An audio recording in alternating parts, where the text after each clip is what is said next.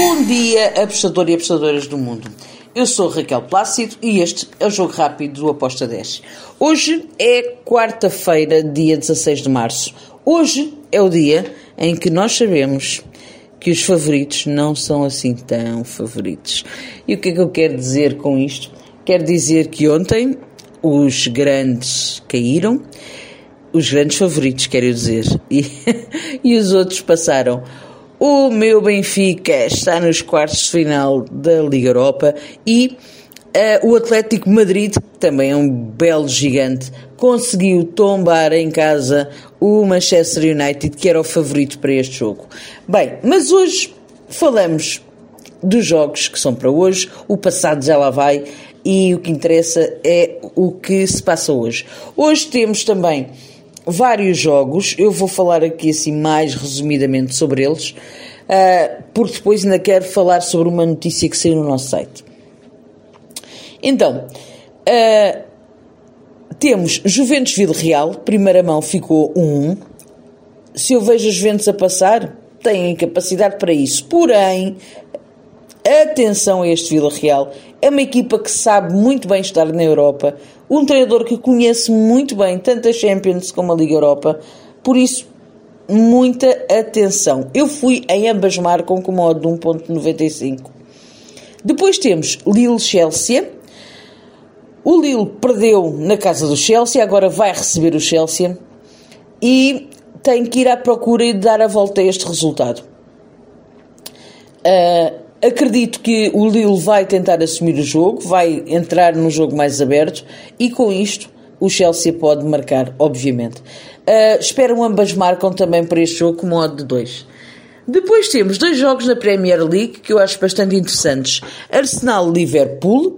O, o, Arsenal em casa dá sempre dor de cabeça. O Liverpool é, é aquela equipa fantástica um, que precisa também de pontuar para poder uh, sonhar com uh, o título.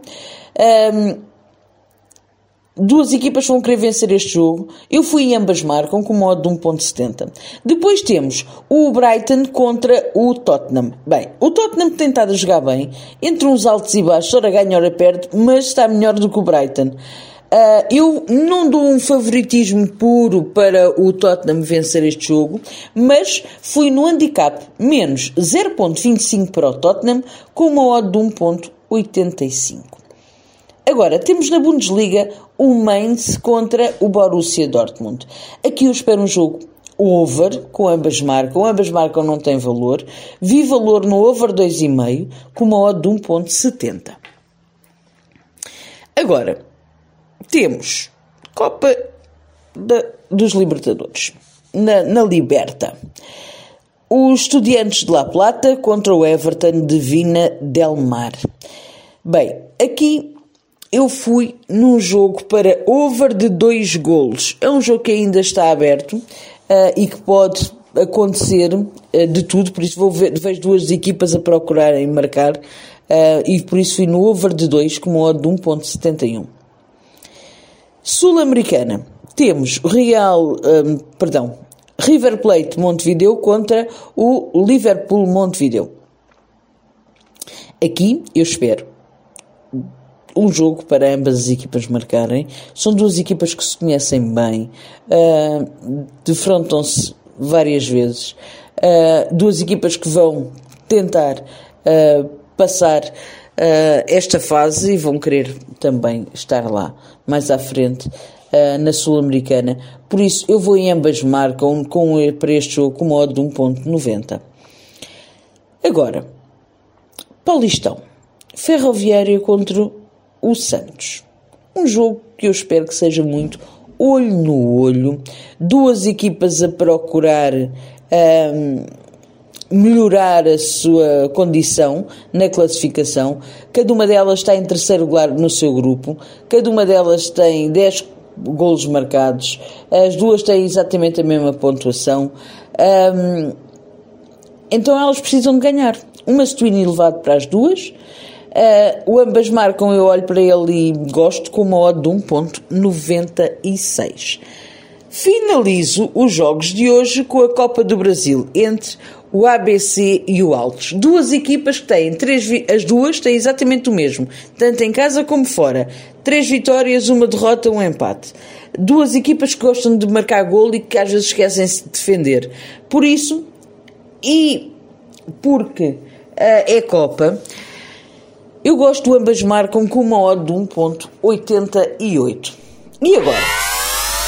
Volto a dizer para vocês irem ao nosso site do Aposta 10, lá onde diz blog, tem notícias. Uh, sobre todos os dias há notícias novas e, e, eu quero falar sobre uma notícia muito interessante que é sobre uh, a Disney poder vir investir em apostas como resposta à queda das assinaturas da TV Cabo. Então o que é que se passa?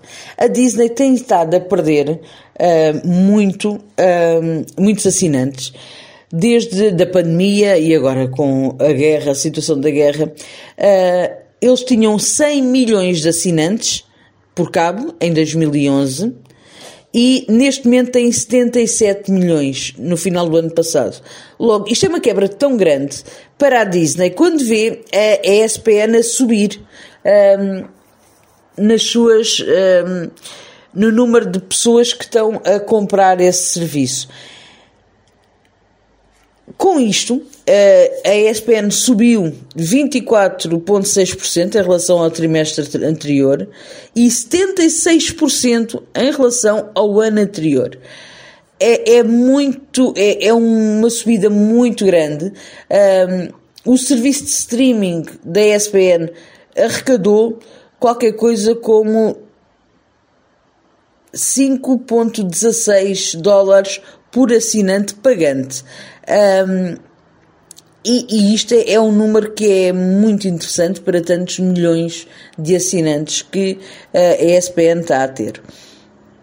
Contudo, uh, e porque há aqui um certo de isolamento uh, da parte da Disney, eles começam a olhar para as apostas desportivas. Porquê? Como disse uh, o CEO da Disney, o, os ganhos que estão a aparecer nas apostas, impulsionados pelo consumidor, particularmente o consumidor mais jovem, uh, que gosta muito de ver desporto, uh, começa a dar aqui um ar de encanto para o lado das apostas. E então, eles estão a pensar, e neste momento estão à procura de, de licenciar o nome da ESPN junto de uma casa de apostas uh, no valor de 3 bilhões.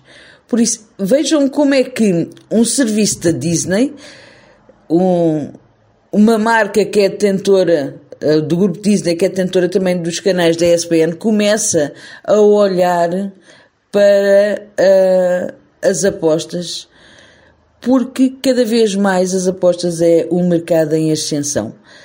Um, é, é interessante ver isto, como é que se perde cada vez mais assinantes no lado de, nos canais de desenhos animados e tudo o que é ligado mais às crianças para o desporto em si. Eu acho que isto é bastante relevante, achei esta notícia espetacular. Um, por isso vamos ver o que é que vem aí nos próximos tempos da, da ESPN. E é tudo, espero que tenham uma excelente quarta-feira. Uh, sejam felizes, vivam a vida ao máximo e desculpem lá eu dizer isto, mas viva o Benfica. Um beijo, até amanhã.